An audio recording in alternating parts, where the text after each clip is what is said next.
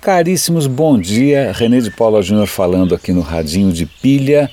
Tem algumas notícias hoje que eu tenho que confessar que, que eu vou comentar com um certo prazer maldoso, porque são marcas e são empresas que realmente é, com as quais eu tenho uma relação notória e publicamente ruim. Né? A primeira das notícias que eu quero comentar é do Facebook eu tendo a achar que a, raiz de todos os problemas é o Facebook. Qualquer dia eu explico um pouco melhor é, esse meu bode, mas é bom assumir o próprio preconceito, assim a opinião fica um pouco mais transparente. Mas acontece, não sei se vocês acompanharam, alguns meses atrás, o Facebook começou a se aproximar dos jornais e falou: Meu, seguinte, já que está todo mundo aqui no Facebook, eu vou criar aqui uma plataforma para vocês, jornais, trazerem o conteúdo aqui para dentro. Tá? Tá bom. É, nem lembro como é que chamava essa história. E aí, putz, todo mundo ia aí, abraçamos o diabo ou não, né? A gente arreia as calças ou não, vamos lá, não vamos. E aí eu lembro que o próprio New York Times foi um dos primeiros jornais a abraçar essa parceria é, de uma maneira mais é, corajosa, né? E eu vou dar link hoje aqui para um artigo do próprio New York Times é, espinafrando o Facebook, porque adivinha, o New York Times abraçou os caras, né, deve ter investido uma grana aí, deve ter se arriscado, né, foi a público dizer o que estava fazendo e, obviamente, o Facebook, por ser Facebook, mudou a regra do jogo. Né. Esses dias, o Facebook é, anunciou, de orelhada, sem, obviamente, consultar ninguém, que o critério de exibição das, do, dos, das coisas que aparecem na sua timeline ia privilegiar não as notícias, mas sim coisas que estivessem vindo dos seus amigos mais próximos e da, da sua família. Porque o Facebook acha que para você é mais relevante, e eu acredito que seja, faz um certo sentido, né, que uh, qualquer coisa que venha da sua família é mais relevante do que qualquer coisa que venha do New York Times. Uh, é, talvez eles baseiem essa decisão em dados. É lógico que a gente tende a, a se engajar mais e, e, e né, gostar mais de coisas que nos são próximas afetivamente do que de um atentado à bomba em Istambul. Né? Mas, supondo que você não tenha nem família no atentado à bomba em Istambul.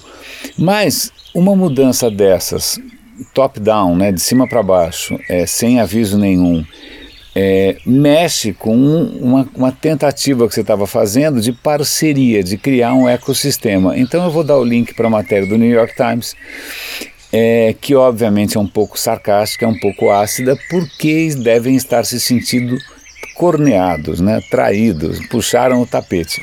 Bem, é isso. Quem manda né? Quem manda abraçar o diabo? É nisso que dá, que dúvida. A outra empresa com a qual eu também tenho uma relação um pouco é, é, tensa, que é a Apple, é, não tanto pelos produtos, os produtos são normalmente muito bons, mas eu nunca gostei da postura da empresa, tanto que eu nunca fui pedir emprego lá. É, diz respeito a uma patente que ela acabou de, de, de, de lançar, que é o seguinte: a ideia é que as câmeras do iPhone tenham um sensor né, um sensor que por acaso é infravermelho, mas tanto faz, mas que, que esse sensor ele permite que ele, ele em princípio ele é, vamos, vamos imaginar um cenário, você vai para um show, né?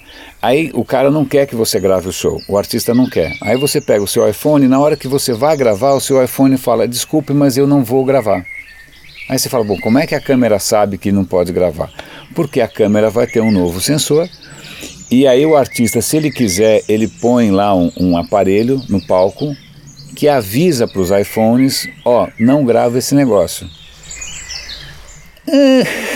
Você entendeu? Então é praticamente como se a sua câmera se negasse a fazer alguma coisa Aí você entende, ah, tá legal, estamos tentando né, dar a opção de proteger o direito autoral, de proteger a privacidade e tal, mas aí você, eu em três segundos já comecei a imaginar cenários completamente distópicos e horrorosos disso sendo usado para justamente tolher né, a sua capacidade de registrar alguma coisa. Então vamos supor que de repente a polícia está abusando de não sei de quem, ou que alguém está abusando, de, ou em Brasília os políticos. Você não vai conseguir gravar, você não vai conseguir filmar, porque simplesmente o cara vai desabilitar o seu telefone. Então é uma patente estranha, é uma, é uma postura da Apple esquisita.